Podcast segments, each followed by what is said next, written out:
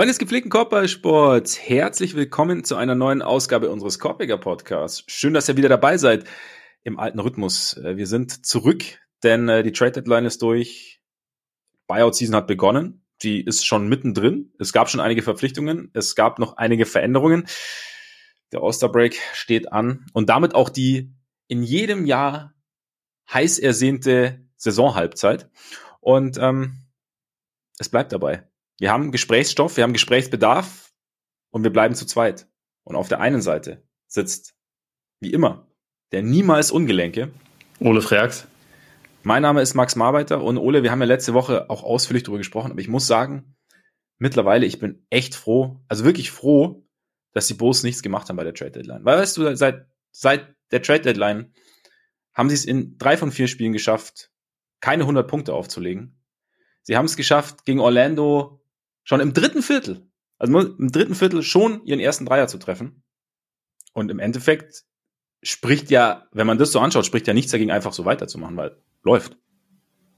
Und es gibt immerhin jemanden, der alle Probleme lösen kann, der noch auf dem Markt ist. Ja. Den gibt's. Dort meine Angst wird von Tag zu Tag größer, dass er kommt. Wobei, es geht ja jetzt schon los. Ähm, ich weiß nicht, vielleicht machen sie jetzt auch den OKC, weil ich habe jetzt gehört, ähm, DeMar DeRozan ist ja beim Magic-Spiel kurz vor Schluss raus, ne, weil ähm, Probleme. Das hat er Grade One Thigh Strain. So, weißt du, vielleicht kommt jetzt so dieses Ding, wo wir ziehen sie jetzt langsam alle aus dem Verkehr und ähm, lassen halt Dalen Terry kochen, der äh, gegen Orlando ja einen guten Auftritt hatte. Von daher, vielleicht ist das das Ding. Oder natürlich der Point Guard, formerly known as Billy Donovans Point Guard, kommt nach Chicago. Ich hab die, dir, haben, die haben miteinander harmoniert. Die haben man nicht außer Acht lassen. Ja, ja. Und ich habe ja, ich habe dir ja schon geschrieben, irgendwie so, ich bin mittlerweile an dem Punkt, an dem ich ein gewisses Excitement hätte, um einen Anglizismus reinzubringen, sollte, sollte einfach irgendwas anders sein als jetzt gerade. Von daher, so, so verzweifelt bin ich schon. Dass das eigentlich, ich meine, auch wenn man weiß, dass Russell Westbrook im Prinzip ja weder das Dreierproblem aktiv löst, noch noch die Point of Attack Defense aktiv positiv beeinflusst. Und weiß ich nicht, auch sonst weiß, bin ich jetzt nicht davon überzeugt, dass er mit DeRozan und Vooch und Zach so wahnsinnig gut harmoniert. Aber hey. Aber er gibt immer alles. Und äh, bringt, bringt Energie. Nee, also was er bringen würde, wäre jemand, der, der zum Ring geht. Das ist, das ist halt vielleicht der, der eine große Unterschied. Und damit vielleicht auch ein bisschen Raum für Dreier, für offen. Aber gut, ich meine, die Bulls, selbst wenn die Dreier offen sind, nehmen sie sie ja nicht. Also von daher ist das schon mal wieder wurscht. ich ich, ich höre ein, eine Restportion Frust raus. Ja, ja. Darf ich dazu anmerken, dass mir aufgefallen ist, ähm, ich habe es nämlich mal mir vorhin für, für ein Power Ranking angeguckt, so den letzten Monat, also seit dem, seit dem 15. Januar haben die Bulls die beste Defense der NBA und die schlechteste Offense.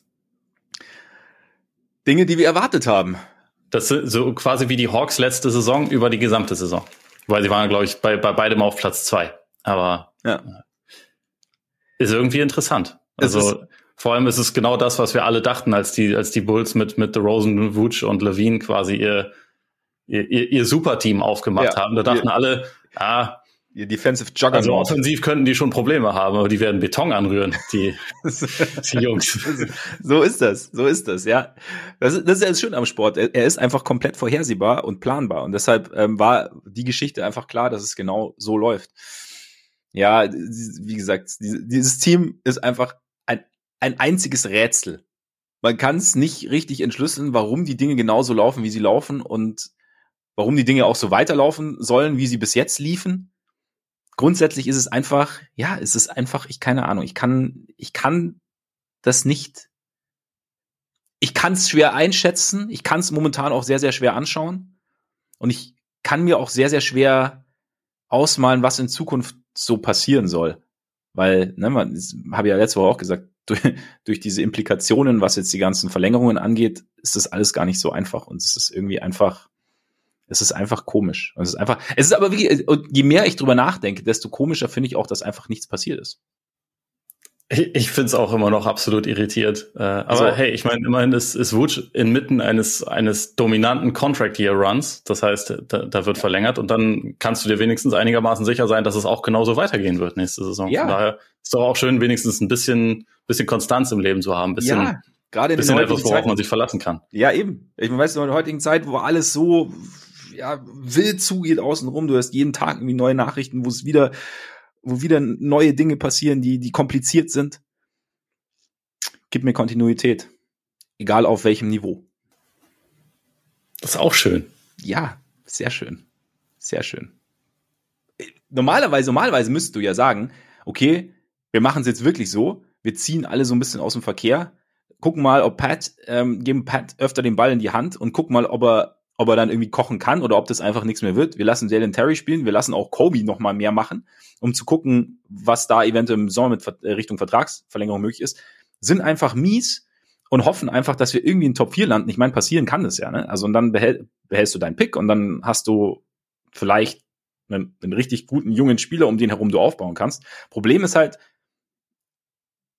steigert halt den, den Wert der anderen Herren nicht gerade. Und Kollege Wutsch da ist auch wurscht mit dem Wert, weil der soll ja, wenn möglich, nicht ohne Gegenwert gehen. Das heißt, maximal Sign and Trade im Sommer. Ich weiß gar nicht, wie da die Implikationen sind, aber ja. Ich weiß, eigentlich sollten wir gar nicht über die Bulls sprechen, aber irgendwie ist das so ein bisschen meine Therapiestunde, weil meine Frau hört sich das weniger gerne an als du, deswegen muss ich das hier auspacken. Also verständlicherweise auch, kein, ne, kein, keine Kritik. Deshalb. Ja. Hast du mal überlegt, so Sprachnachrichten zu machen, die du einfach an irgendwen schickst? Stimmt. Aber mein zukünftiges Ich. Ja, oder so ans, ans, ans Zweithandy. Ja. Das einfach nur dafür da ist, um, um Nachrichten zu den Bulls zu empfangen. Ich, boah, ich kaufe mir jetzt ein Burner-Phone. So einfach nur. ja, geil. Das mache ich vielleicht mal. Irgendwie so. Vielleicht wird's so, vielleicht hilft das so ein bisschen. Und in meinen Ich, ich kann es mir vorstellen, dass es hilft. Also. Kannst dann abhören, so in fünf Jahren, wenn Wembanyama dreifacher MVP und Champion ist, in OKC. Nein, ähm, egal. Äh, ich ganz kurz, ich, wir gehen einfach weiter, weil wir wollten ja heute weder über die Bulls sprechen noch über den Osten sprechen. Wir wollen sortieren. Wir wollen den Westen sortieren. Wie gesagt, es gab diverse Trades, es gab auch diverse ähm, Signings nach den Buyouts. Deshalb schauen wir heute mal, wie wir die Western Conference so einschätzen. Und haben noch einen Hinweis, weil wir werden nicht über das All-Star-Game sprechen heute, das ja ansteht. Wir werden auch nicht über die neuen Entwicklungen beim All-Star-Game äh, sprechen. Wir werden auch nicht über die Ost-Signings sprechen. Ähm, die sind dann nächste Woche dran, wenn wir den Osten sortieren, klar. Und wir haben extra Content. Wir werden nämlich am Freitag, Freunde, gibt's ein Mailbag. Und dieses Mailbag gibt's bei Patreon. Denn unter patreon.com slash Podcast und Korbiger mit Richtig. Da könnt ihr uns einerseits mit monatlichen Beiträgen unterstützen. Diese Nachricht, ich weiß nicht, es klingt wahrscheinlich mittlerweile wie ein Echo. Vielen, vielen Dank an alle, die das schon tun. Und es gibt extra Content, zum Beispiel eben Mailbacks. Zum Beispiel haben wir da auch diverse Trades, zum Beispiel den Kyrie Trade intensiv besprochen und auch andere Trades intensiv besprochen. Es gibt diverse unfassbar kreative und weltbewegende Formate. Wir werden eins, munkelt man, demnächst wieder ausgraben und werden uns da vielleicht einem Filmchen widmen über eine Legende, sagt man. Ne? Also von daher, schaut da gern mal rein, wenn ihr Lust habt. Und da wir mal wieder 15 Teams zu besprechen haben, fangen wir jetzt direkt an und ich würde sagen, wir fangen einfach unten an. Weil unten geht für mich schnell. Ja, passt. Mein unterstes Ziel ist ähm, alles egal, mir auch. Und da sind die, da sind die. Ah, übrigens, ich sehe gerade meine Notizen. Nicht schlecht. Ich habe ähm, ich hab Houston als ein Team und als das andere Team die Rockets habe ich mir aufgeschrieben. Oh siehst ja, sehr gut. Siehst du mal, so egal ist mir so, aber eigentlich wollte ich dann die Spurs die egal. Ja, genau. Houston und die Spurs und ich weiß, es ist jetzt klingt jetzt irgendwie ein bisschen hart und ist auch irgendwie vielleicht nicht nicht 100% korrekt, aber ich kann keine Ahnung, ich kann's sorry für keine Ahnung. Ne? Ähm, ich kann es mir einfach nicht richtig anschauen und es interessiert und es ist auch, ich sag's ganz ehrlich, es interessiert mich auch nicht, was da unten passiert.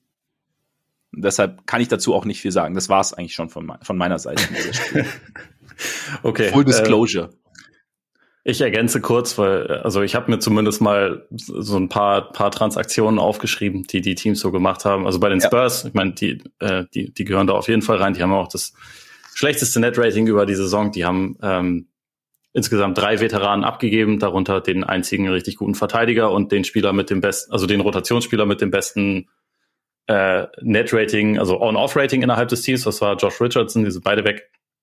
Bölte ja sowieso dazu dafür zurückgekommen. Devontae Graham, Cam Birch, die höchstwahrscheinlich nicht unbedingt dazu beitragen werden, dass die Spurs jetzt mega gut werden. Also ich glaube, sie haben von den letzten 19 Spielen haben sie eins gewonnen. Also es ist okay, dass du da nicht zuguckst. Es gibt Immerhin. immer weniger Gründe. Ich kann dir aber wenigstens eine Sache empfehlen.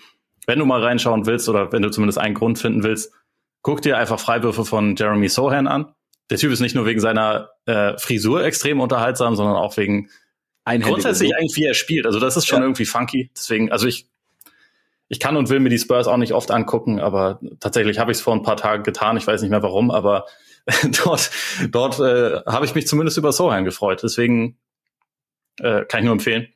Ja, ja. Sohan fand ich auch, wir haben ja am Anfang ein bisschen Spurs geguckt, ne? Anfang der Saison, da als noch alles, also als sie auch überraschend gut gestartet sind. Du vielleicht. Hm? Ja, ich, ja, genau. Hast du da ein bisschen geguckt. Umso größer meine Enttäuschung jetzt, aber da hat mir, äh, da ist mir Sohan auch schon sehr positiv aufgefallen, wollte ich nur sagen. Also, ja. Der ist funky. Also ich, ich würde mir auf jeden Fall mehr Spiele angucken von ihnen, wenn sie jetzt sagen über die letzten Saisonwochen, Jeremy, nimm mal 25 Würfe pro Spiel und guck mal, was, was passiert. es würde wahrscheinlich nichts Gutes passieren, aber es wäre, es wäre zumindest unterhaltsam. Ja, und, und, ja. und Cal Johnson kommt immer noch wie eine Bowlingkugel zum Ring, ist auch ganz unterhaltsam. Apropos Bowlingkugel, die Rockets endlich Eric Gordon befreit. Schöne Überleitung. Oder? Ja, Oder? Wirklich, ja. ja. ja. haben, haben halt mehr Picks. Äh, irgendwie, also hier vielleicht nur ganz kurz die, die philosophische Frage, weil sie halt also von den Veteranen, die sie zurückbekommen haben, behalten sie, glaube ich, Frank Kaminski und den Rest aber halt nicht. Also Wall ist ja schon wieder weg, Holiday ist entlassen, Danny Green ist entlassen. Und da Gordon jetzt auch weg ist, bei dem Team, das wäre jetzt für mich mal der, also ich, ich bin ja sonst immer so, okay, reist ein, seid mies, ich weiß, äh, das ja. ist euer Ziel, es geht um Ping-Pong-Bälle, alles okay. Aber die Rockets, sind irgendwie so eine chaotische Truppe, also vor allem offensiv, die haben so wenig Struktur und dann hat man auch dazu immer mal wieder das Gefühl, dass die Vibes halt auch nicht gut sind. Mhm. Ähm, dass ich da schon gedacht hätte, hey, vielleicht behaltet ihr zumindest einen Veteran. Also nicht John Wall, weil ja. was der von Rockets hält, das wissen wir. Aber ja. Danny Green vielleicht? N netten Typen. Und das ist ja nicht so, dass er da dann jetzt dann spielen muss, aber der wenigstens irgendwie so ein bisschen professionelle Erfahrung rüberbringt, so ein bisschen, hey, Leute, ihr könntet es vielleicht auch so machen, hier kommt doch mal rechtzeitig zum Training oder was auch immer. also, du weißt schon, was ich meine. Ja. Vertragt euch miteinander. Irgendwie so einen Einfluss auf diese Art und Weise hätte ich nicht verkehrt gefunden. Finde ich schon ganz interessant, dass sie, dass sie da eigentlich komplett drauf verzichtet haben, weil das so ein Team für mich ist, das, also wie gesagt, sportlich ist es eh, ist es ja nebensächlich. Ich meine, hier Alperin Schengen ist sau unterhaltsam, Jalen Green, mega talentierter Scorer und so. Also es ist ja nicht so, dass da kein, kein Potenzial vorhanden wäre, mhm. aber so ein bisschen, bisschen beruhigender Einfluss hätte ich, hätte ich jetzt halt nicht verkehrt gefunden, aber da, da verzichten sie offensichtlich drauf. Außer sie, sie holen jetzt vom, vom Buyout-Markt jetzt noch irgendjemanden rein, der, der dafür dann verantwortlich das ist, aber ich, aber, äh, ich, ich hege gewisse Zweifel, was ja. das angeht. Den Gedankengang kann ich auf jeden Fall nachvollziehen. Ich frage mich halt, inwieweit dann halt die Kanäle auch offen sind für von allen für diesen Einfluss dann, den positiven Einfluss, den ein Veteran vielleicht auch, vielleicht müsste es auch mehr als einer sein. Also wenn du sagst, wenn es wirklich so ist, wie du sagst, dass halt die Vibes schlecht sind, dass es irgendwie nicht so richtig funktioniert, vielleicht, vielleicht genügt da eine Stimme nicht. Und dann ist halt auch immer die Frage, welcher Veteran hat denn da Bock drauf? Also den, den, den Babysitter zu geben. Also ich meine, Danny Green hat ja eigentlich auch, kam ja aus der Situation in Memphis, wo es ja eher darum ging, so, okay, also da sollte er auch eigentlich die Veteranen, der, die Veteranenpräsenz sein, oder hätte man sich vorstellen können, um die ganze Sache halt so ein bisschen, der ganzen Sache ein bisschen Ruhe zu geben, um halt aber gleichzeitig auch eventuell um eine Meisterschaft mitzuspielen oder zumindest mal um Conference Finals. Und dann halt in eine Situation zu kommen, in der du das Gleiche machen sollst, aber halt damit die in fünf Jahren gut sind, wenn du irgendwie in Cancun abhängst oder wo auch immer oder in Cabo, ist halt, ja, es, es könnte ich mir schon vorstellen, ist halt irgendwie schwer, gerade wenn die Situation so verfahren ist und du nicht zum Beispiel jetzt keine Ahnung, jetzt wieder bei den Cavs zum Beispiel reinkommst. Weißt du, wo du sagst, okay, da hast, wir haben ein junges, talentiertes Team. Die waren vielleicht dann auch schon einen Schritt weiter, aber zumindest da, da, da sehe ich schon, dass da was entstehen kann und dann kann ich da meinen Einfluss noch irgendwie positiv einbringen. Und bei den Rockets, wie gesagt, bei mir sehr viel hören sagen, aber was du jetzt auch gesagt hast, ist es ja eher so, okay, wir müssen von vorne anfangen und vielleicht ist das einfach für einen Veteranen gerade einen so undankbar, dass, dass es gar nicht so einfach ist, sie davon zu überzeugen, A zu bleiben und B dann auch diesen positiven Einfluss zu haben, weil es kann ja sein, dass sie bleiben, aber dann eher, weil sie keinen Bock drauf haben, noch zusätzlich beitragen, dass die Vibes nicht ganz so optimal sind. Also da muss man wahrscheinlich schon einen, genau den oder die richtigen finden. Ich meine, Boban haben sie, glaube ich, wieder gesigned, oder?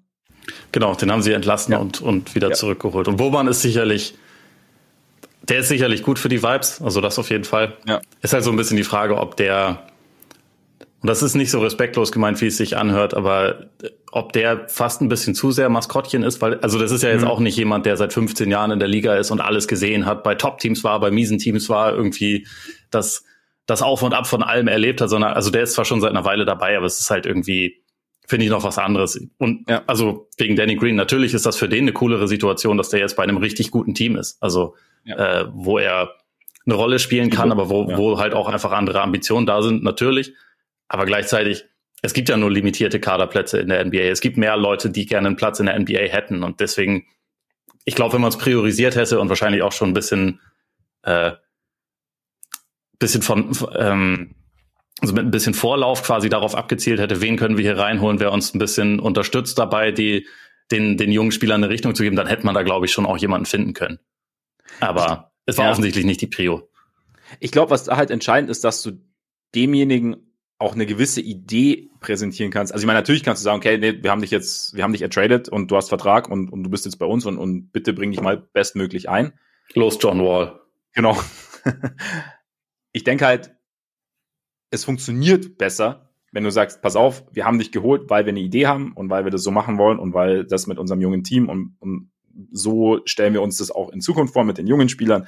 So sehen wir auch deren Rollen und wir wollen, dass du das einbringst. Und ich weiß halt, wie gesagt, nach allem, was ich, was ich bis jetzt so am Rande mitbekommen habe, nach allem, was du jetzt auch sagst, ob das halt bei den Rockets schon so der Fall ist oder ob es halt noch so ein bisschen Try and Error ist. Und das ist dann für mich dann auch mal so ein bisschen, es kann nächstes Jahr wieder ganz anders ausschauen oder in zwei Jahren. Für mich immer so das Paradebeispiel von jetzt einfach mal einreißen und einfach mal junge, talentierte Spieler draften und jetzt einfach mal Picks sammeln garantiert dir auch nicht, dass du in naher Zukunft oder in mittelfristiger Zukunft besser dastehst, als du es vorher getan hast. Aber ja. Weißt du, was dir auch nichts garantiert, wenn du dir Superstars holst? Und deswegen nichts ist garantiert.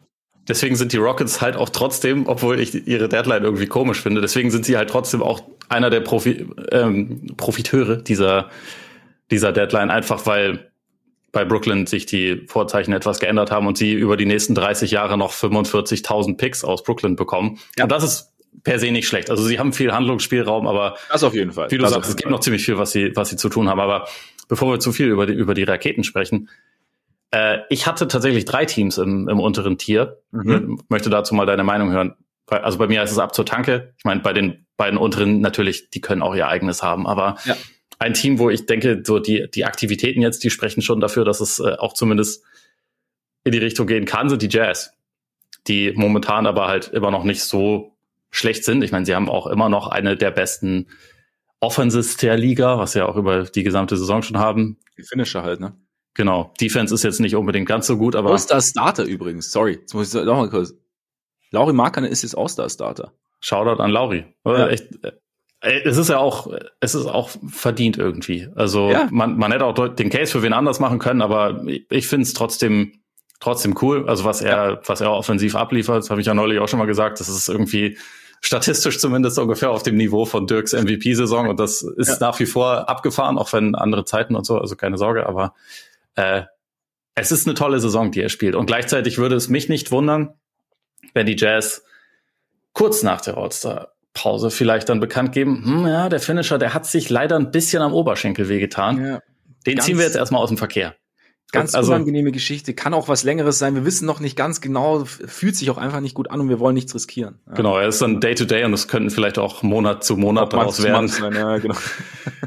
also ja. vielleicht machen sie das auch nicht, aber ich glaube, was sie jetzt gemacht haben, deutet zumindest an, dass sie jetzt eigentlich keine Lust haben, sich im Play-in-Rennen noch zu verausgaben, zumal sie einen direkten Konkurrenten oder ja, zwei direkte Konkurrenten gestärkt haben mit dem, mit dem Deal, den sie gemacht haben. Also sie haben, sie haben ja drei wirklich ziemlich, ziemlich gute und wichtige Rotationsspieler abgegeben, da, darunter den, den Maestro mit Conley ja. zu Vanderbilt und Beasley, die beide an die Lakers gegangen sind. Also dafür haben sie halt auch keinen Spieler zurückbekommen, der jetzt eine große Rolle für sie spielen wird. Also Damian Jones, Juan Toscano Anderson, Russell Westbrook, es ist ich bin mal gespannt, ob sie die alle behalten, weil Westbrook spricht ja eh schon relativ viel für ein Buyout, aber es ist, ja. glaube ich, noch nicht entschieden. Und sie haben ihm, glaube ich, auch angeboten, dass er sich auch beim Team melden darf. Aber also ich glaube nicht, dass sie mit ihm planen. Und grundsätzlich haben sie halt diese Deals nicht gemacht, um sich zu stärken, sondern eher um sich zu schwächen und noch einen Pick irgendwie dazu, dafür zurückzubekommen. Deswegen sind sie, also das nächste Tier ist bei mir relativ groß schon mal als Vorwarnung, mhm. weil es halt einfach um, um äh, diese, also ich meine, der, der Westen ist ja auch sehr eng beieinander. Das, ähm, ja. das ist ja kein Geheimnis. Und von den Ergebnissen her sind die Jazz da im Moment noch drin. Aber ich glaube, ich sortiere sie trotzdem eher zu den, zu den beiden anderen. Kannst du damit was anfangen oder wo hattest du sie? Damit kann ich sehr viel anfangen. Ich habe sie, ich habe ihnen tatsächlich dann noch so ein eigenes Tier gegeben, was Richtung, in Richtung der beiden anderen tendiert. Also das heißt bei mir vielleicht doch wieder einen großen Franzosen, weil, ja, die Idee ist, glaube ich, nach, nach den Deals, du hast ja angesprochen, ist schon eher zu gucken, die eigenen Draft-Aussichten zu maximieren und nicht zu schauen, dass sie auf jeden Fall noch irgendwie ins Play-in rutschen, vielleicht sogar in die Playoffs rutschen. Wenn es passiert, passiert. Den Spielern, glaube ich, gerade so, wie sie bei den Jazz auch dieses Jahr in dem konkreten Fall aufgestellt sind, kannst du, glaube ich, schwer vermitteln zu sagen oder schwer vermitteln, zu einfach Halbgas zu spielen. Ich glaube, das ist schwierig. Du kannst halt, wie du, wie du auch gesagt hast, höchstens jemanden aus dem, aus dem Verkehr ziehen. Aber ich glaube, da, wie gesagt, grundsätzlich ist die, geht die Orientierung jetzt auch eher Richtung Richtung Draft und Richtung bestmögliche Draftouts und so. Und von daher sehe ich es sehe ich's ähnlich. Nächstes Tier ist bei mir auch relativ groß.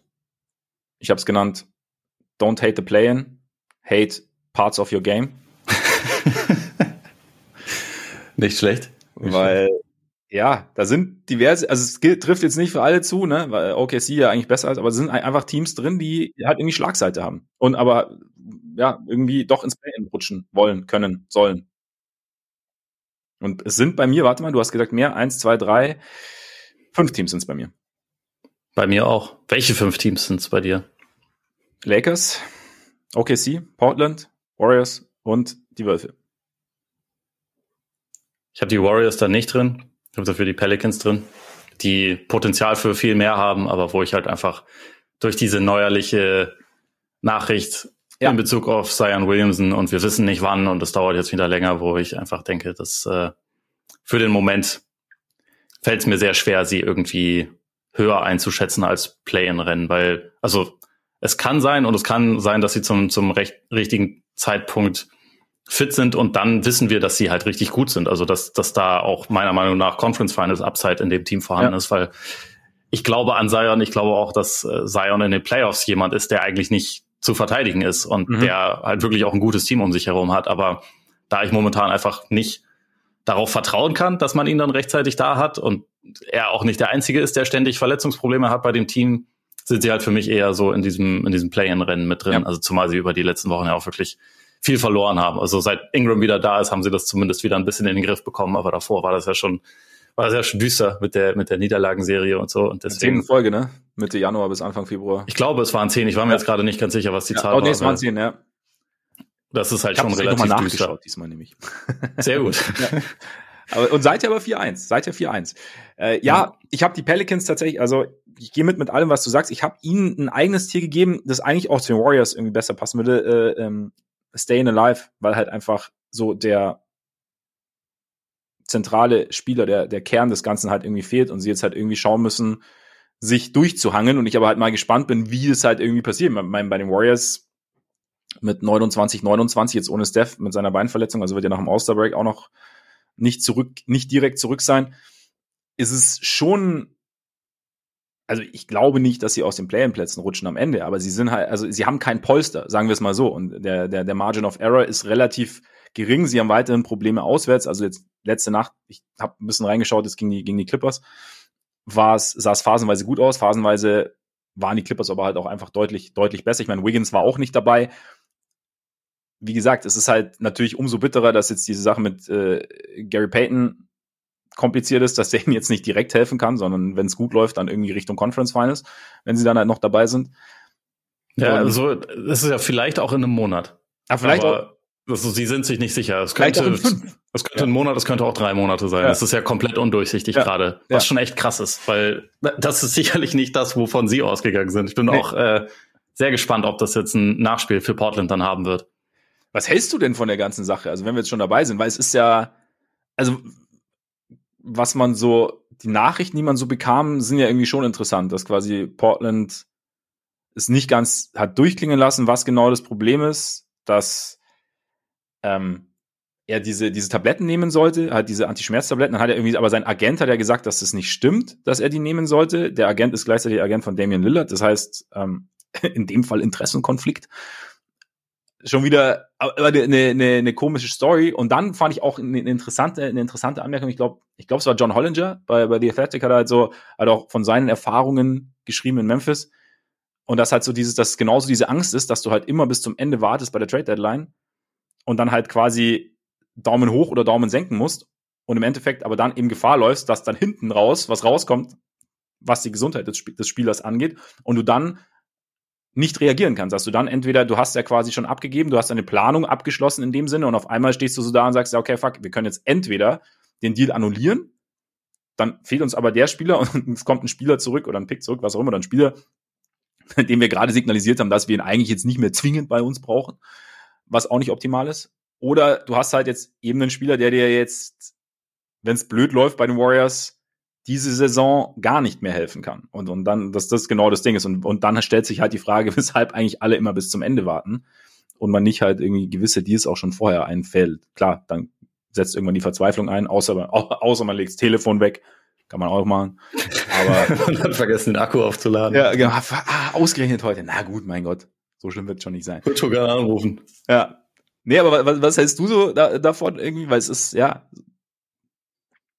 Also es ist schwer zu sagen, ich, ich meine, ich kann das von außen natürlich nicht beurteilen, ja, ob da jemand klar, Scheiße klar. gebaut hat oder nicht. Ne? Also das wird letztendlich ja diese, diese Untersuchung dann irgendwie ergeben und wir werden sehen, ob die Blazers irgendwelche Picks zahlen müssen oder was auch immer.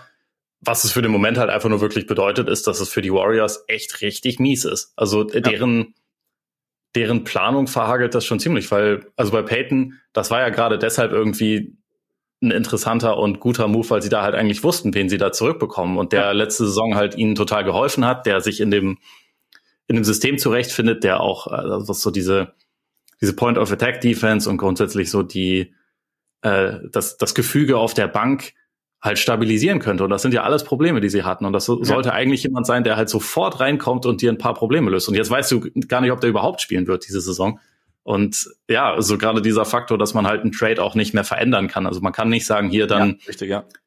wir, wir nehmen den und ihr seid trotzdem mies, also gebt uns mal noch irgendwie einen Erstrunden-Pick dazu oder was auch immer. Oder gebt uns noch einen Rotationsspieler dazu oder was auch ja. immer. Man kann, man kann halt an einen Trade, der durchgewunken ist, nach der Deadline nicht mehr ran. Genau. Nach der Oder Deadline, so. ne? Weil das ja, war genau. damals bei Isaiah Thomas, ging es eben noch, weil es halt vor der Deadline war. Also als Thomas von, von Boston nach Cleveland ging, ja. kam doch auch so mit der Hüftverletzung raus und dann haben sie ja noch irgendwie zwei Zweitrunden-Picks oder so draufgelegt. Aber da war halt quasi die Deadline noch nicht durch. Genau, und wenn das durchgewunken ist, dann kannst du aber halt nicht mehr ran. Was ich auch, also das ist halt auch wirklich ein bisschen das Bescheuerte an dieser Deadline, ne? Also dass halt so ein Medizincheck erst danach stattfindet. Ja. Weil, ne, dann, dann läufst du halt wirklich Gefahr, dass sowas passiert. Es passiert ja trotzdem extrem selten, aber wenn es passiert, ist es ist es extrem bitter. Und da ja. natürlich auch in, bei diesen ganzen Teams und Transaktionen immer total wichtig ist, wer ist der Agent, wie, wie verstehen sich die G GMs miteinander, was sind da die Beziehungen und so. Das ist ja alles entscheidend dafür, dass solche Sachen passieren und also solche Sachen auch möglich werden. Und deswegen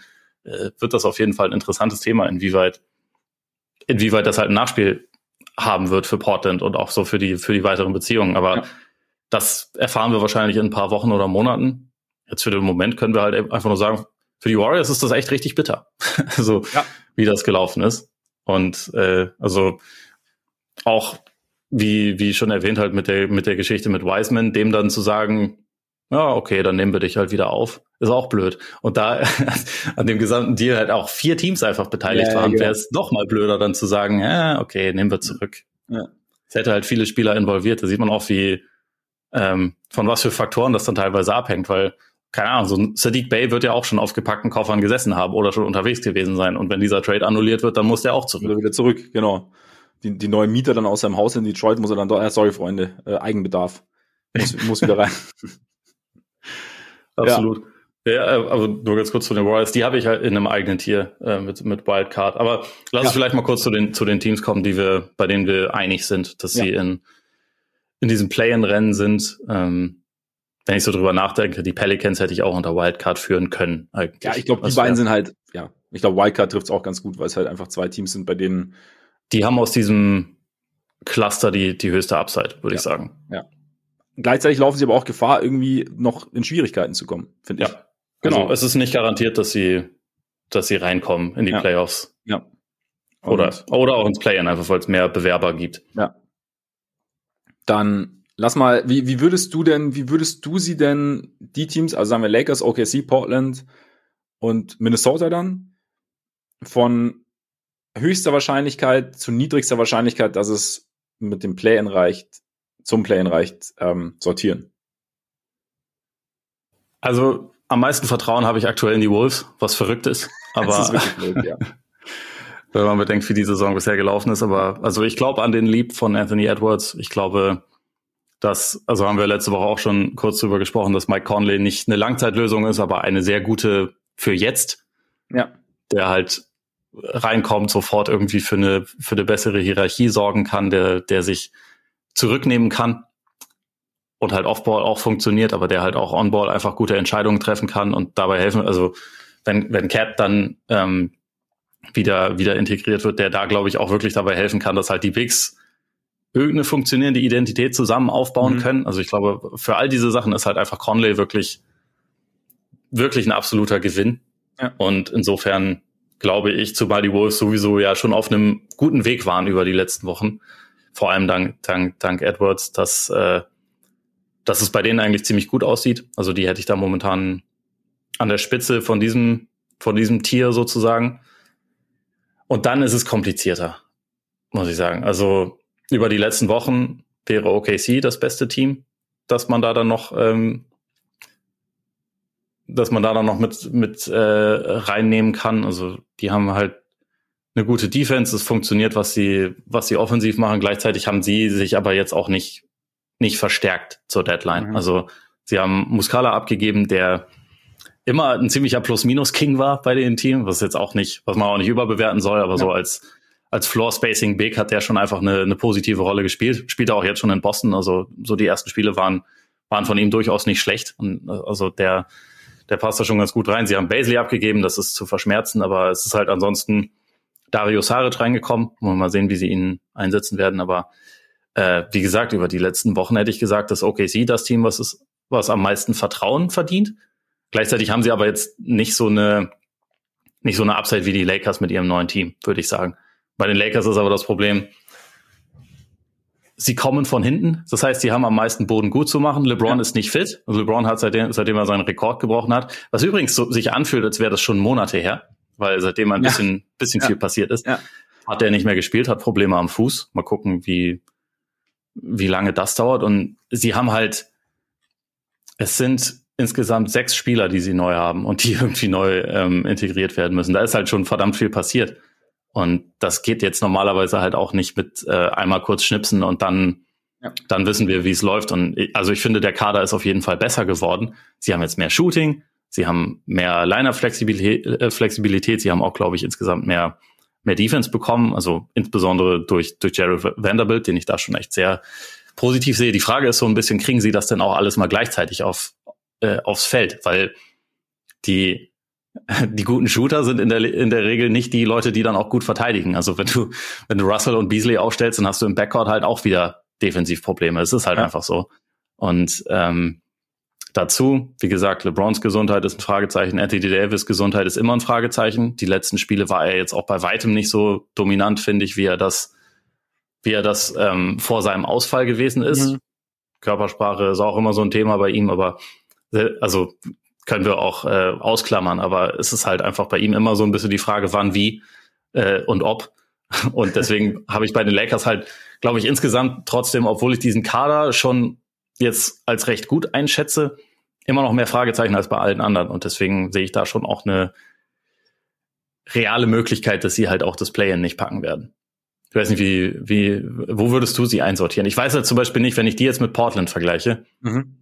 Da gibt's schon ähnliche Probleme, aber ja. Portland muss nicht mehr alles jetzt komplett durcheinander würfeln. Die haben zwar auch ein paar neue Teile, aber äh, im Wesentlichen wissen sie ja ungefähr, was sie machen. Und da, da das, was sie machen, hat ein paar Macken. Also es ist jetzt nicht so, dass das irgendwie alles perfekt ja. funktionieren würde oder so, aber die wissen wenigstens, okay, wir haben eine Top-Offense und darauf können wir uns einigermaßen verlassen. Die haben die Lakers nicht. Ja. Ja, und ich habe bei, bei Portland, wenn man wenn man es vergleicht, also klar, Euphorie ist bei beiden irgendwie angesagt, weil neue Teile, aber wie du sagst, bei Portland ist es okay, wir haben jetzt, wir haben jetzt einen richtig geilen Flügelverteidiger dazu bekommen, wie mit, mit, mit Thibault zum Beispiel. Und da ist irgendwie so, so ja, so eine ja, Art. Ganz kurz nur dazu. Ich finde halt, Portland ist, was so Abgänge, Zugänge angeht, eher schlechter geworden. Also weil ich halt einfach Josh Hart gut finde ja. und weil ich auch äh, Peyton, gut, er hat jetzt für sie ja, die große Rolle gespielt, halt weil so offensichtlich auch äh, gehandicapt war, ja. wie wir jetzt festgestellt haben. Ja. Aber eigentlich sind das, finde ich, schon äh, gute Spieler gewesen, die sie da abgegeben haben ich würde, ich würde sagen, also ich würde dir zustimmen, würde gleichzeitig so mit dem, mit dem kleinen Anhängsel, dass eben sie vielleicht Spieler dazu bekommen haben, also gerade vor allem jetzt, wenn du mit Blick auf Peyton, die, die für sie jetzt, die vielleicht niedrigeres Ceiling haben, aber in Portland vielleicht besser reinpassen oder vielleicht in Portland besser funktionieren, wenn man so sagen kann. Also, und dass Peyton jetzt halt einfach, für Peyton ist es gut, jetzt wieder nach Golden State zu gehen, wenn er denn, also sobald er dann irgendwann spielt. Und ähm, für Portland kann, kann Thibault vielleicht, vielleicht wertvoller werden. Und gut, bei Kollege Rettich, Cam Reddish muss man eh gucken, wie es dann irgendwie ist. Und klar, Josh Hart tut auf jeden Fall weh. Vielleicht, wenn du aber jetzt hast, wenn du sagst, du hast jetzt einen Flügel, der eventuell, wenn es irgendwann mal sein, sein Potenzial dauerhaft abrufen kann, was natürlich niemals gesagt ist, aber vielleicht dir ein bisschen mehr Scoring Punch noch geben kann oder Scoring Dynamik geben kann, als jetzt Josh Hart zum Beispiel, dann ist es vielleicht in dem Kontext kann es wertvoll sein. Aber wie du, ich würde jetzt, ich würde jetzt auch nicht zwingend widersprechen. Aber wie du sagst, ich glaube, Portland weiß, was sie sind und Portland hat um das herum ausgetauscht. Also sie haben natürlich dieses, dieses Big-Problem, das sie ja, das sie haben, dadurch, dass Nurkic regelmäßig verletzt ist und halt auch sonst, haben wir auch schon drüber gesprochen, nicht, nicht mehr der mobilste ist. Das haben sie natürlich weiterhin. Und die Lakers, und gleichzeitig haben die Lakers aber auch Probleme halt weiterhin. Und es ist so ein bisschen, es sieht besser aus als letztes Jahr, aber wie du gerade auch gesagt hast, sie haben halt eigentlich auch wieder so ein bisschen One-Way-Player geholt, ne? Also so dieses, also Vanderbilt als, als Verteidiger, der hat nicht wirklich gut oder der, der offensiv zumindest mal nicht wirklich einen Wurf hat. Dann die beiden, die beiden Schützen, Russell, wie gut er verteidigt, wissen wir. Ich, ich würde es deshalb nicht schlecht reden, weil ich, ich auch glaube, dass die Lakers besser dastehen. Wie du sagst, es sind mehr Fragezeichen. Und deshalb kann ich es auch schwerer einschätzen. Dass LeBron jetzt halt erstmal pausieren muss, hilft natürlich nicht, weil auch da, jede Niederlage der Lakers schmerzt ja eigentlich doppelt gerade. Weil wenn du schon, wenn du schon von hinten kommen musst, dann ist halt, dann darfst du dir halt weniger erlauben, soll es noch ganz weit hochgehen. Gefestigt ist, sind, glaube ich, die wenigsten da unten. Also ich meine, Blazers sind 5-5 die letzten 10 Spiele, OKC ist 5-5 die letzten 10 Spiele, Wolves sind bei 6-4, huhu. Ähm, Lakers bei 4-6. Also grundsätzlich kann, glaube ich, viel passieren. Und wenn die, sollte es bei den Lakers irgendwann Klick machen, sind sie vielleicht das Team schon allein aufgrund ihrer beiden Superstars mit der höchsten Upside da unten. Portland bin ich halt gespannt. Ich meine, Dame hat gerade auch Bock. Ähm, so elfmal in dieser Saison, glaube ich, 40 Punkte. Jetzt letzte Nacht 39 Punkte. Trifft auch ja, vom Logo regelmäßig und ist halt einfach he's back. Offensiv auf jeden Fall. Und ja, ich bin schon mal gespannt auf Freiburg. Mein erstes Spiel die, war ja gegen die Lakers interessanterweise noch blöder sozusagen aus Lakers Sicht. Hat ja Portland gewonnen. Da hat man ja schon gesehen, was so das Ding ist. Sinken halt komplett ab von Thibault. Er steht offen, hat dann vier von sechs Dreiern getroffen. Da war wohl auch, habe ich auch eine Story gelesen, auch bei The Athletic, ähm, dass, es, dass Billups ihn halt vorm Spiel ins Büro zitiert hat und gesagt hat, hey, mach dein Ding, mach offensiv, triff Entscheidungen, ähm, wenn du, wenn du spielst, wenn du, wenn du dich ausprobierst, wenn du Entscheidungen triffst, das ist okay, wenn es nicht funktioniert. Weil, ja, wir wollen, dass es, also, wir wollen dich maximieren sozusagen und ich, niemand ist dir böse, wenn irgendwas nicht klappt. Vielleicht ist das so ein bisschen so ein Gefühl, das für, für Thibault positiv ist. Nicht, dass, nicht, dass er jetzt ein Scharfschütze wird, nicht, dass er jetzt irgendwie offensiv dominiert, aber zumindest, dass es halt, dass er halt offensiv etwas weniger Minusfaktor wird, als es in, in, in Philadelphia der Fall war, gerade am Ende und gleichzeitig halt seine Defense, weil die kann schon sehr, sehr wertvoll sein. Für, gerade für ein TV Portland. Würdest du damit sagen, man kann solche Spieler besser einsetzen, als Doc Rivers es getan hat? Ich würde niemals mich so weit aus dem Fenster lehnen, Doc Rivers aktiv zu kritisieren. Okay. Nein, aber ich wollte nur sicher gehen. Ja, wahrscheinlich, wahrscheinlich hat man nicht die optimale Rolle gefunden. Vielleicht auch, ich meine, da, da, es gehören ja auch immer zwei Seiten dazu bei sowas, beziehungsweise drei. Mitspieler, Coach, Spieler. Absolut. Ja, ja aber ich finde es auch, ich, ich habe dir eine undankbare Aufgabe gegeben und scheitere auch selber an der Aufgabe, das wirklich, wirklich dann nach Wahrscheinlichkeit so. Ich würde auch sagen, die Wolves stehen bei mir auch ein bisschen drüber. Und dann, ja. Mir ist es eh nur wichtig, dass die Wolves vor Portland landen. Die können von mir aus Elfter und Portland Zwölfter werden. Äh, ich weiß, ich weiß. Und das sieht, sieht gut aus für dich. Sieht gut ja. aus für dich. Fuck. ja. Sollen wir, sollen wir weitergehen? Willst, willst, du, hast du noch was zu, zu Pelicans und, und, und Warriors, die wir schon angeschnitten haben? Ich glaube, bei den, bei den Warriors ist für mich einfach so dieser, dieser Faktor immer noch relativ interessant. Und ich, ich meine, eigentlich ist es auch ein bisschen mit den Lakers zu vergleichen, nur dass die Warriors halt schon ein bisschen besser dastehen. Es ist mhm. halt immer Und viel, ein, ne? nicht viel, aber sie verdienen auch ein bisschen mehr Vertrauen. Die sind amtierender ja. Meister. Das ist halt, die Lakers sind äh, amtierender Playoff-Verpasser. Also irgendwie wartet man bei Golden State die ganze Zeit drauf, dass es irgendwie klickt und dann halt doch wieder nicht und dann doch wieder Verletzungen und also gerade, ich glaube, es, es fokussiert sich halt immer viel auf Curry, aber auch bei Wickets, ne? Der war letzte Saison schon wirklich sehr wichtig dafür, dass ja. die so gut waren. Also in den Playoffs sowieso, aber auch über der Saison, äh, über die Saison war er halt so der, der zweit, der zweite wirklich konstante Spieler, der, der eigentlich äh, überwiegend immer zur, zur Verfügung stand, der halt so für die Defense enorm wichtig war und auch offensiv halt immer immer wieder irgendwie gute Momente hatte. Und das ist, das ist in dieser Saison schon halt echt anders. Und es geht ihnen langsam die Zeit aus. Gleichzeitig ist das halt immer noch so eine Situation, wo ich denke, wenn, wenn da rechtzeitig alles dann noch klappt und sie es bis dahin einfach schaffen, den Kopf über Wasser zu halten und sie dann am Ende, also es wird langsam eng, Sechster zu werden, aber wenn sie, wenn sie es durchs Play-In schaffen und dann spielen sie gegen ein komplett neues Suns-Team vielleicht, oder so in der ersten mhm. Runde. Also wie, ich fände die Serie unfassbar geil. Also es ja. würde mich äh, sehr freuen, wenn es dazu kommen würde, aber es freut sich ja niemand, die dann zu sehen. Einfach weil dieses, weil dieses ja, ähm, Urvertrauen ja irgendwie da ist und die natürlich auch Abläufe haben, auch wenn das in dieser Saison schwieriger für sie war, das irgendwie zu demonstrieren. Aber im Prinzip ist die, ist die Qualität ja noch da. Es ist halt einfach nur die Frage, ob sie es mal wirklich zum, zum richtigen Zeitpunkt dann abrufen können. Aber auch wenn eigentlich mittlerweile fast alles dafür spricht, finde ich, dass man sie abschreiben sollte. Also so als, als Contender mäßig.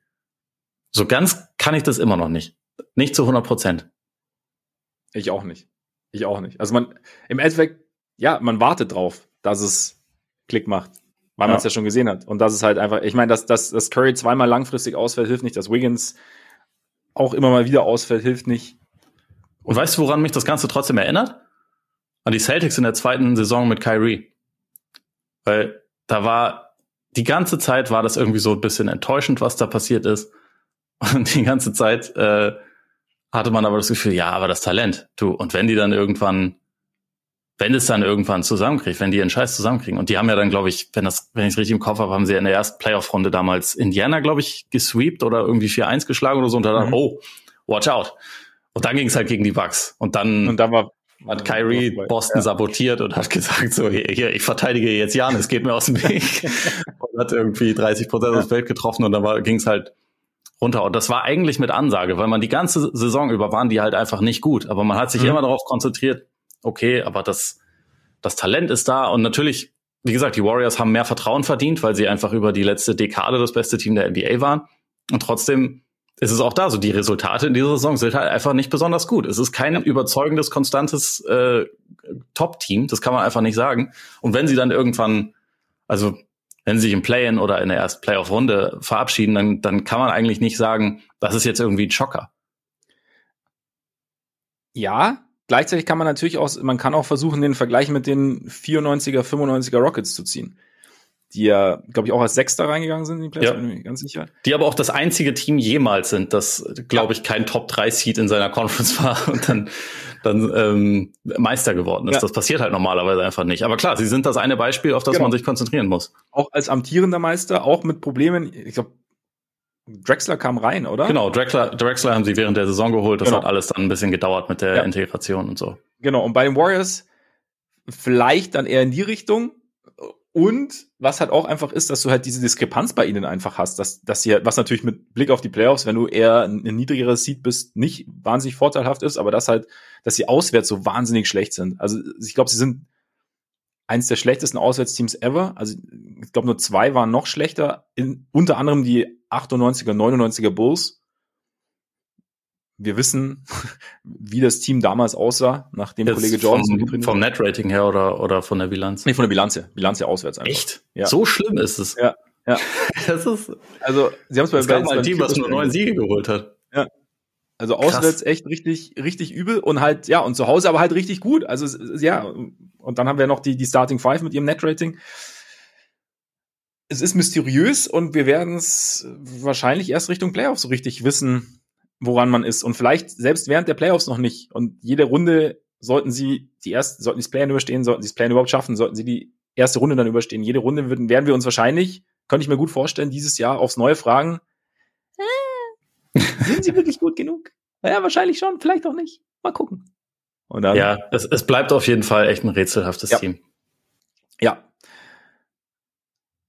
was ich finde, sich auch wie ein roter Faden so ein bisschen durch den Westen zieht, weil auch die, die beiden nächsten Teams, die ich jetzt so habe, ähm, sind für mich rätselhaft, beziehungsweise ich kann noch nicht genau sagen, was da, was da passieren wird. Das nächste ist bei mir schon wieder ein, ein Tier mit vier Teams. Mal, wie, wie, wie hast du das äh, sortiert jetzt? Ich habe das alles ein bisschen kleinteiliger gemacht. Ich habe jetzt quasi die beiden Teams gemacht, die, die in den Standings jetzt kommen, denen ich aber durchaus noch was zutraue. Ich habe sie Dunker Spot Contender genannt weil sie so, also Contender ist vielleicht übertrieben, aber vielleicht Spot Final, Conference Final Kandidat, weil ich es bei den Mavs nicht wirklich weiß, aber so, so ein bisschen in Lauerstellung und ich weiß es nicht. Also ich habe da die Mavs und die Clippers. Mhm. Ähm, ja, ich bin einfach, Kyrie, äh, nee, Kyrie hat jetzt endlich einen Superstar an seiner Seite. Nee, Luca hat jetzt einen Star an seiner Seite, äh, einen sehr, sehr guten Baller an, seiner Seite, an seiner Seite und das ist für mich schon auch auch eine große Wildcard. Also die Probleme defensiv kennen, kennen wir, glaube ich. Interessant war jetzt diese Aussage von Jason Kidd, dass sie jetzt einfach die Gegner outscoren wollen. Niemand will 80-80 sehen oder sowas. Und Christian Wood denkt sich, Keule. Jetzt das nicht auch im September sagen können. ich bin die ganze Zeit hier. Ja. Ich bin dein Mann eigentlich. Ich bin dein ja. Mann. Ja. Ich weiß Sprich nicht, ob es mit mir, Jason. Ja.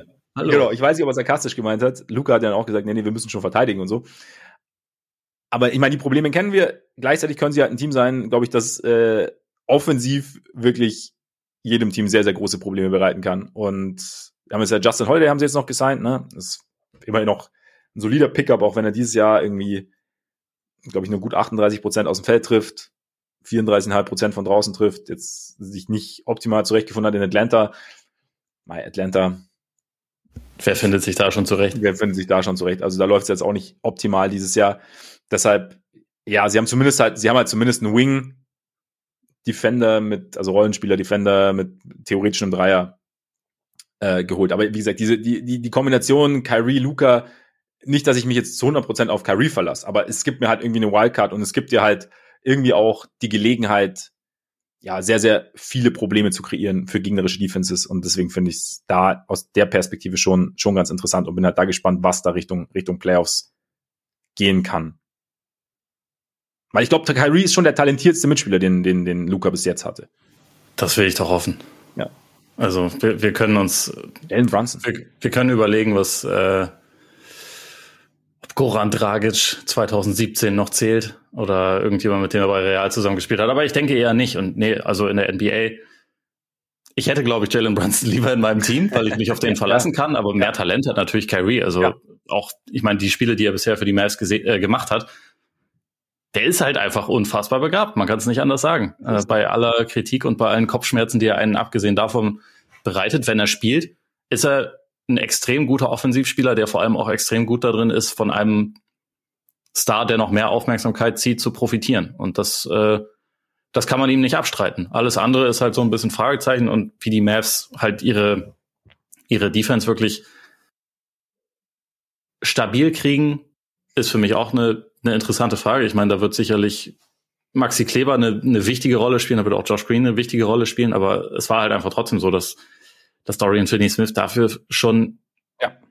essentiell war. Ne? Und ja. der, der ist halt nicht mehr da. Und also der hat in den Playoffs letzte Saison gefühlt 46 Minuten gespielt und die zwei Minuten wurde er auch nur rausgenommen, weil er halt nicht mehr gehen konnte. Und also genau wie, wie Bullock und so. Und das, das wird jetzt halt einfach anders sein müssen. Und man muss die, man muss halt erstmal so eine gewisse ja, Balance finden.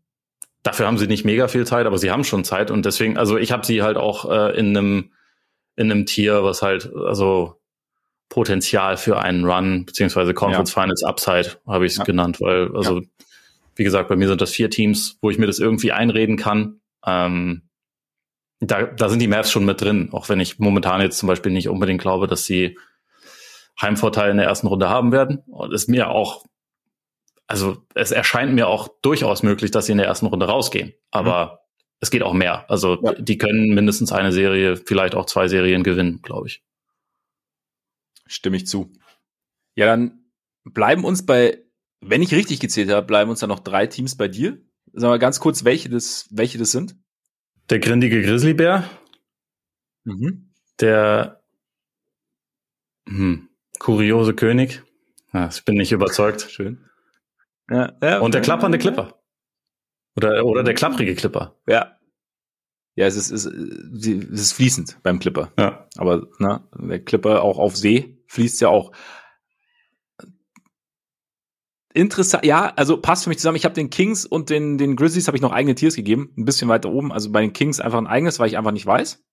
Kings kann ich schwer einschätzen in Richtung Playoffs. Ich glaube, da ist mein, mein Vertrauen aufgrund der letzten Jahre und vielleicht auch aufgrund der in Anführungszeichen mangelnden Star Power nicht so gegeben. Können, heißt das hier zufällig 50 Siege und dann machen wir die Biege? so ähnlich, so ähnlich, aber sehr schön. Nee, es heißt tatsächlich nur Kings, weil mir, okay. mir ist nicht so was eingefallen. Die ganze Zeit kommst du mit irgendwelchen kreativen Namen um die Ecke. Ja, dann, ja das heißt Kings. Okay, cool. Ja. Schade. Und dann, und bei Warriors, äh, nicht bei Warriors, bei Grizzlies lag es bei mir so ein bisschen, äh, lag es auf der Straße, quasi äh, good enough in the West, Fragezeichen. Weil, ne? Ja, Reminiszenz an unseren Kollegen, unseren Interview. Äh, ja, aber dann lass, weil, weil sie bei mir noch drunter sind, lass mal die Clippers, lass mal die Clippers besprechen. Wie siehst du die, sie denn jetzt so? Die ersten Spiele nach der Trade Deadline sind gespielt. Man kann sich jetzt vielleicht so ein bisschen überlegen, also es ist sicherlich noch nichts in Stein gemeißelt und es sicherlich noch, steht noch nichts final, aber wie, wie Tai Lu die ganze Geschichte jetzt so sieht, mit, mit Gordon, mit äh, Bones Highland, mit, mit Plumlee.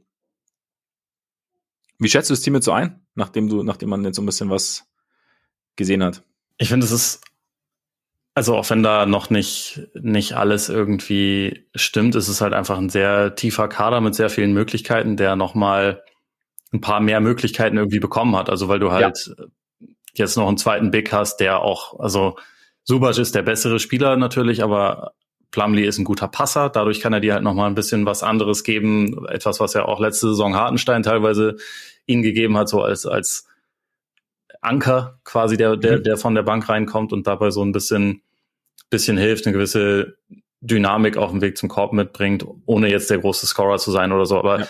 mir gefällt der Pickup eigentlich. Und, und Gordon ist halt auch jemand, der, auch wenn er natürlich älter geworden ist, der hat halt einfach schon viele, viele große Spiele mitgemacht. Der hat immer noch einen guten Wurf. Der kommt auch an guten Tagen zum Korb und die Clippers sind aber jetzt auch nicht darauf angewiesen, dass er irgendwie was macht. Und also es ist für mich schon ein Verlust eigentlich, dass sie Kennard abgegeben haben, einfach weil das so ein äh, wirklich elitärer Shooter ist, also gerade so ähm, off the catch und das, das halt auch so aus der Bewegung gibt's nicht viele Leute, die irgendwie konstanter mhm. sind, aber es ist halt auch jemand, der, also sagen wir mal Clippers, Mavs erste Runde, Kennard wird halt die ganze Zeit attackiert werden und ja. das wäre, glaube ich, in vielen Runden so oder bei vielen potenziellen Gegnern, gegen die sie spielen würden und deswegen denke ich, ist es wahrscheinlich auch jemand, den sie den sie abgeben konnten. Und es bleibt bei den Clippers dabei, dass es natürlich immer so ein bisschen Theorie mit drin ist, aber über die letzten Wochen und oder mittlerweile Monate gab es halt jetzt auch schon häufiger mal dann in der Praxis zu sehen, wie das aussehen kann, wenn sie alle da sind oder wenn, wenn die wichtigsten Teile da sind. Und Kawhi mittlerweile überzeugt er mich sehr. Also mhm. das ist schon, äh, der ist schon, also natürlich wird's spannend zu sehen, ob er jetzt irgendwie drei, vier Playoff-Runden nacheinander volle Pulle gehen kann. Aber momentan, wenn ich ihn spielen sehe, denke ich immer, okay, der Typ erinnert mich mittlerweile doch ziemlich doll an Kawhi Leonard. Und dann ist ja. er halt auch immer noch jemand, den du in den Playoffs unbedingt haben willst und der Spiele wirklich verändern kann. Und äh, Paul George, wenn er spielt, spielt unter dem Radar auch eine ziemlich gute Saison, auch wenn jetzt über den nicht, nicht so viel gesprochen wird. Und dazu ist es halt immer noch ein tiefer Supporting Cast mit vielen Möglichkeiten. Und ich bin sehr gespannt, inwieweit Lou das schafft, das alles rechtzeitig irgendwie zusammenzubringen und dann halt auch, also im richtigen Moment sozusagen pieken zu lassen. Mhm. Weil das halt etwas ist, was bei den Clippers über die letzten Jahre jetzt nicht passiert ist. Also es war ja, es war ja auch sonst häufig so, dass man dachte, okay, da wird jetzt nicht so viel auf die Regular Season geachtet, aber die wissen, sie sind für die Playoffs zusammengestellt und wenn es dann losgeht, dann, äh, dann sind die gefährlich. Und man hat sich vielleicht ein bisschen zu sehr darauf verlassen. Und jetzt, ja, mal gucken, wie das in dieser Saison läuft. Also die Offense ist immer noch nicht wirklich gut. Die Defense ist aber sehr gut. Das ist halt etwas, womit du durchaus arbeiten kannst. Und ich glaube, die, die, die Neuverpflichtungen könnten ihnen offensiv insgesamt vielleicht auch eher helfen und dann, dann mal sehen. Also es ist jetzt für mich immer noch kein Team, wo ich denke, die sind jetzt auf dem Level von den beiden Obersten, ähm, auf die wir dann auch noch zu sprechen kommen. Aber mhm. sie haben trotzdem, wenn sie es zum richtigen Zeitpunkt äh, auf die Kette kriegen, haben die auch immer noch, ja, vielleicht sogar Finals Upside. Ich weiß es nicht. Äh, ja. Aber also die schätze ich immer noch als total gefährlich ein, als Team irgendwie. Ja, ich würde sie auch, so von den Teams, die wir bis jetzt genannt haben, die da drunter sind, würde ich sie auch am ehesten noch oder räume ich ihnen auch die größten Chancen ein, da, da oben reinzukommen, weil ja, alles, was du sagst, also sie haben ja im Endeffekt alles. Und dazu kommt halt dieses Ding, sie haben halt so viele Spieler, die halt heiß laufen können in unterschiedlichen Spielen, also mal abgesehen von, von, von George und, und, und Leonard, aber Powell, jetzt eben Eric Gordon noch dazu, es wirkt irgendwie runder, dadurch, dass eben dieser zweite verlässliche Big da ist, es die Second Unit ist eigentlich auch wirklich gut jetzt. Also klar, Playoffs sieht es ein bisschen anders aus, weil deine Stars mehr spielen, aber das ist dann vielleicht auch mit Blick auf Kawhi. Vielleicht kannst du ihm dann mehr Pausen geben, ohne ihm die ganz großen Pausen zu geben. Weißt du, wie ich meine, während der Playoffs, dass du sagst, also wir, wir können uns zumindest mal über Wasser halten mit denen, die wir da haben. Ja, und Paul kann und, die Offense auch mal tragen für, für ein ja. paar Minuten, ne? Also zumal genau. er im Moment ja auch wirklich richtig gut unterwegs ist. Ja, Genau, genau. Und Gordon bin ich halt gespannt, wie, wie er sich einbringt. Aber da, das ist schon, das ist schon alles irgendwie sehr rund. Ich bin halt gespannt. Ich meine, es gibt ja auch diese, diese Westbrook-Gerüchte. Paul George hätte ihn ja sehr gerne, habe ich jetzt irgendwie gelesen, dass das Front Office noch nicht so überzeugt sei. Keine Ahnung, ob es stimmt. Da, ja, was halt, was ich mir jetzt auch dachte, was halt echt so, wo ich halt ein bisschen Fragezeichen habe, ist halt diese Rim Pressure-Geschichte. Ich meine, du hast ja die Offense angesprochen, dass das halt irgendwie was ist, was was eventuell fehlt und was dann halt auch der Offense so eine, so eine gewisse Dynamik gibt. Also gerade auch wenn der, ich finde, keine Ahnung, manchmal denke, also ich jetzt, wie gesagt, ich habe jetzt letzte Nacht ein bisschen reingeschaut, dass selbst wenn der Ball bewegt wird, wird er eher von links nach rechts als von oben nach unten bewegt. Also es ist, es ist schon Be Be Player und Ball-Movement da, aber es ist halt so dieses dann Richtung Korb fehlt halt teilweise. Also es gibt dann sicherlich Spiele. Ich bin auch gespannt, was halt dann, wir haben letzte Woche über, über, über Bones Highland gesprochen, ob der vielleicht deshalb doch eine größere, also nicht eine riesige Rolle, aber halt mehr Spielanteile kriegt oder so, oder wie es jetzt, ja, ob, ob man da, ob man da irgendwie was versucht. Also deshalb, ja, aber ich würde auch sagen, so tendenziell sehe ich sie sehr, sehr gut gerüstet für einen Playoff-Run. Sie haben es halt noch nie gezeigt. Ja. Und man müsste es jetzt halt mal irgendwann sehen. Hey, sie waren immerhin schon mal fast in den Conference Finals. Nee, sie waren sogar einmal in den Conference Finals und äh, in der Bubble Season waren sie auch relativ kurz davor ja. und dann ja. wissen wir, genau. was passiert ist, aber ja, die Kawhi-Verletzung damals hat auch nicht, nicht geholfen, also nicht in der Bubble, sondern in der Saison danach dann. Also ja, von daher, ja, ja. Nee, das stimmt, das stimmt. Also von daher, ich, Clippers sind so ein bisschen mein, mein Dark Horse noch. Ja. Aber den, mhm. den Punkt mit der Rim Pressure sehe ich auch. Ich glaube nur nicht, dass, dass Highland das lösen kann. Ähm ja, nicht lösen, aber dass du halt sagst, okay, das ist vielleicht einer, der uns das zumindest mal hin und wieder mal geben kann. Also weißt du, wie ich meine? So, ja, ich habe ich hab da mehr Vertrauen in Paul und sogar auch fast ja. äh, auch ein bisschen mehr in Gordon, um ehrlich zu sein, weil okay. der, der, der okay. weiß, wie man wie man Drive mhm. auspackt an, an den Tagen, ja. wo er sich spritzig fühlt. Und, und nice. Highland ist halt, der ist halt auch, also der ist ein guter Shooter, so auch wenn, wenn man so auf seine, seine Werte guckt, aber so am Korb jetzt irgendwie ein guter Finisher oder so ist er halt nicht. Er ist halt auch, ist halt auch einfach ein relativ schmaler Typ. Ne? Ja. Ne? Und ich glaube, ja, das stimmt, dass er jetzt da wirklich äh, Druck ausübt, auch in der Playoff-Situation sehe ich eher nicht, aber äh, ist halt eh interessant, ne? Wir werden, ähm, der, der Westen wird uns zeigen, ob Rim Pressure komplett überbewertet ist, wegen den Suns. Gut, ich, ich weiß nicht, ob die, die Suns dann in der Zusammenstellung als Blaupause für den Rest der Liga ja, herhalten können. Hm, das, das ahmen wir jetzt nach. Wir holen ja. drei der besten Midrange-Shooter aller Zeiten in unser Team. Und dann läuft das. Das stimmt. Wir sind, wir sind gespannt. Kings noch ganz interessant. Also Kings echt komplett gegensätzlich zu allem, was so die letzten Jahre war. So, sie, sie, sie ziehen ihr Ding durch, sie wissen, wer sie sind und machen das, machen das konstant und dann aber denken dann auch nicht nur, weil sie jetzt gut sind, so, jetzt machen wir die verrückten Sachen. Weil ein paar Leute wollten noch, fanden noch mal Harrison Barnes interessant. Vielleicht können wir statt Harrison Barnes irgendjemand anderen bekommen, der irgendwie ein bisschen fancier klingt und am Ende uns aber gar nichts bringt. Haben sie nicht gemacht. Kessler Edwards Slander? Klar. Den haben sie immerhin geholt. auch nur, weil ich, weil, weil ich immer erst nachdenken muss, Walker Kessler oder Kessler Edwards. Ja, das, das, das Problem habe ich auch tatsächlich. Ja. Das ist äh, einfach ein Knoten im Hirn. Ja, genau, genau.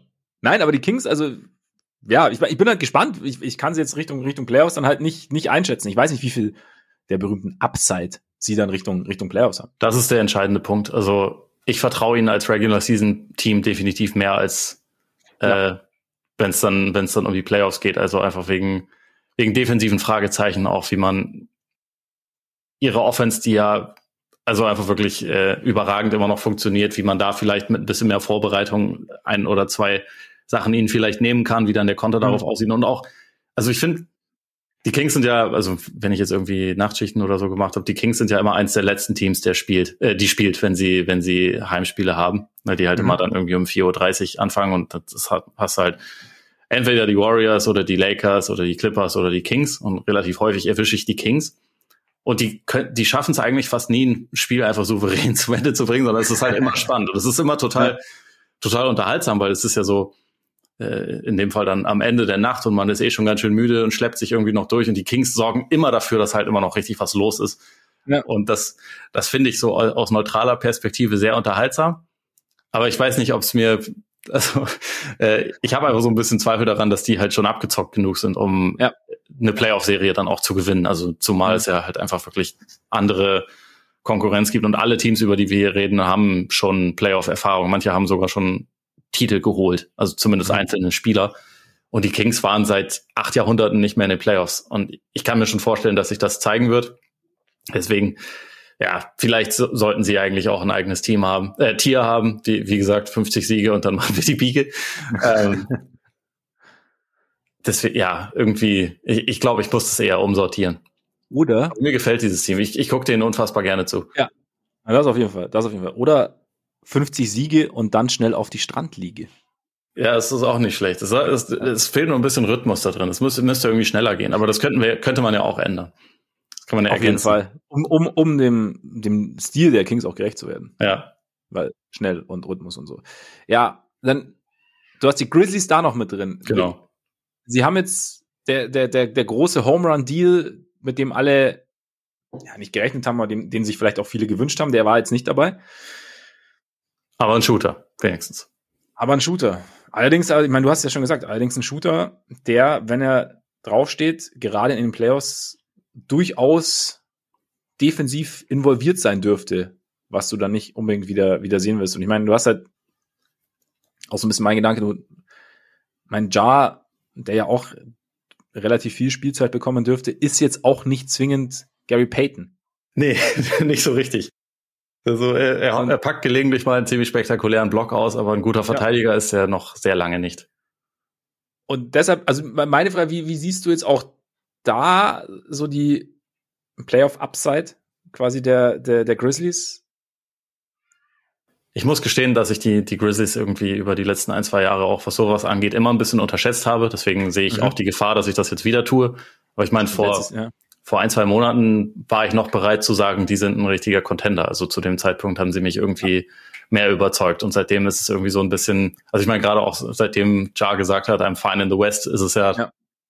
Nicht mehr ganz so gut gelaufen. Ähm, ich habe es ist auch einfach so, dass ich ihrer Offense oft nicht so richtig vertraue. Also gerade so im, im, Halbfeld. Sie sind da jetzt nicht, nicht wie die Raptors, aber sie sind, was das angeht, einfach nicht, nicht wirklich konstant und gut. Und es ist halt in der, in den Playoffs immer ein bisschen schwieriger, ständig ins Laufen zu kommen. Ich meine, im Moment fehlt auch Steven Adams. Das hilft natürlich auch nicht, weil das so ein bisschen der Erwachsene im Raum ist. Aber mhm. auch hier ist so ein bisschen die Frage jetzt gerade im Vergleich zu einigen der anderen Teams, sind die cool genug, um halt das am Ende, am Ende einfach souverän runterzuspielen. Und wie gesagt, also ich meine, ich habe sie ja trotzdem auch in diesem, in diesem Upside-Tier, so von wegen Conference Finals, das kann ich mir schon vorstellen. Aber mhm. es würde mich trotzdem sehr überraschen, wenn sie jetzt, äh, ja, wenn sie dann auch noch die dritte Serie gewinnen und in die Finals kommen. Also da sehe ich im ja. Moment halt nicht wirklich, wie sie, äh, für mich sind sie jetzt da nicht ganz auf dem Niveau von den, von den beiden obersten Teams. Und auch, auch die Clippers sehe ich noch ein kleines bisschen mehr für die Playoffs gerüstet, gerüstet als die, als die Grizzlies. Mhm. Ja, würde ich, ja, nee, würde, würde ich tatsächlich auch zustimmen. Also ich meine, ich habe es ja auch so sortiert, quasi.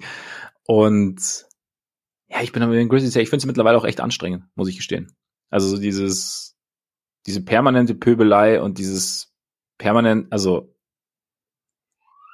ja, es ist mir, mir zu, ein bisschen zu viel geworden. War ja eigentlich früher auch irgendwie Freund, aber es ist irgendwie, ne. Ich mag die Grizzlies immer noch gerne, aber ich glaube, ja. sie hätten, sie hätten äh, OG Anunobi oder Michael Bridges, äh, dann, dann würde ich das vielleicht anders sehen. Also eigentlich gerade mit Bridges würde ich es wahrscheinlich anders sehen. Und der würde auch dir helfen, weil Bridges, glaube ich, einer der, der Sympathen in der Liga ist. Und, Absolut. Äh, der, der würde so als entspannte zusätzliche Präsenz, glaube ich, nicht schaden.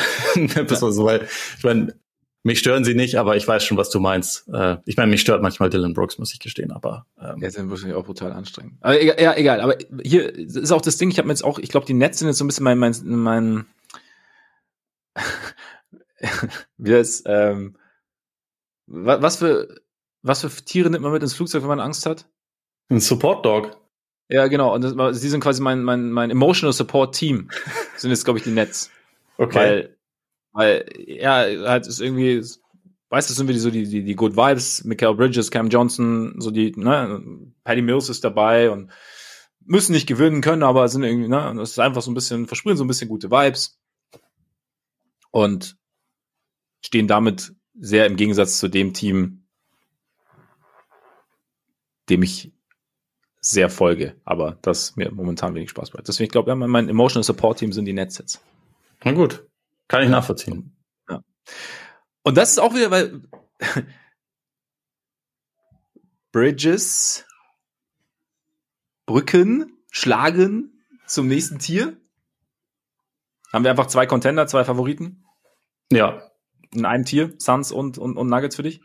Ja, ich würde sie da reinpacken. Also die, die Nuggets, weil sie es sportlich halt einfach rechtfertigen über die letzten Wochen ja. und Monate. Und ich meine, die Suns, die haben jetzt auch 11 von 13 gewonnen, glaube ich. Also die waren eh schon auf einem ganz guten Weg. Also seit, seit Booker wieder da ist und auch davor schon hat sich ja, sich ja Chris Paul auch wirklich mehr in die Saison reingearbeitet. Und jetzt ist es halt, irgendwann kommt dann dieser, dieser, dieser Schmalhans da rein und dann ist es halt, dann, dann ist es schon krass. Also ja, da, da, da ist schon wirklich sehr, sehr viel Qualität vorhanden. Ich glaube auch dieser Move ist vor allem für Chris Paul einfach wunderbar, weil er so quasi einen Schritt zurück machen kann, weil er einfach derjenige sein kann, der die anderen füttert und der, wenn er dann trotzdem auch mal als Scorer gefragt ist, halt einfach in einer Situation ist, wo zwei Leute mehr Aufmerksamkeit ziehen als er. Ja.